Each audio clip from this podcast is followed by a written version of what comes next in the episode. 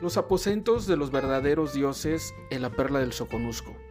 Juguemos a contar del tiempo libre y del copeo urbano.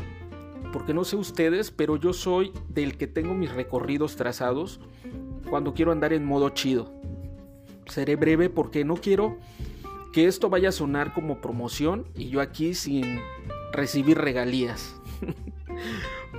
Por supuesto, que los de la costa tenemos lugares tan tradicionales y que a nivel nacional nos han dicho que el estado donde más se toma cerveza es en Chiapas. Yo creo que sí. Dije creo, sería cuestión de averiguarlo. No hablaré de los antros, quédense sin pena, tampoco de los botaneros, y mucho menos voy a dar a conocer el top 10 de los positos, porque seguiré respetando su anonimato. Pero sí doy a conocer que hay sitios en Tapachula donde la cerveza de alitro, dijera la Guzmán, es la reina del lugar.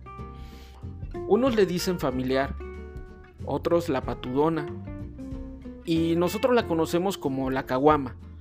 No voy a negar que he sido encarrilador de almas a esos pulgatorios como El Olimpo, Casa Vieja, Afición, Bohemio, Nabor, Rubia, La Doce, están Están pero pendientes, ¿verdad? Tampoco les daré los nombres de mis damas y caballeros de compañía. Pero sí tengo que compartirles que hemos armado unas grandes carcajadas y pláticas que solo quedan grabados en los recuerdos. La caguama la he denominado como el producto que une a la urbanidad, porque se comparte en una mesa de cuatro personas o más es el producto que tiene esa mágica efervescencia al alcance de todos los que quieren quitarse el mal sabor de boca de un día acalorado y buscan saciar ese gusto desde 25 pesos el litro. Son nuestros famosos piedra, papel o cerveza, más divertidos cuando andas con amigos y amigas de tu mejor calibre de ganas de pasarla bien. Aquí la costumbre en la costa de Chiapas es muy diferente y esos son los verdaderos pub del guacalero.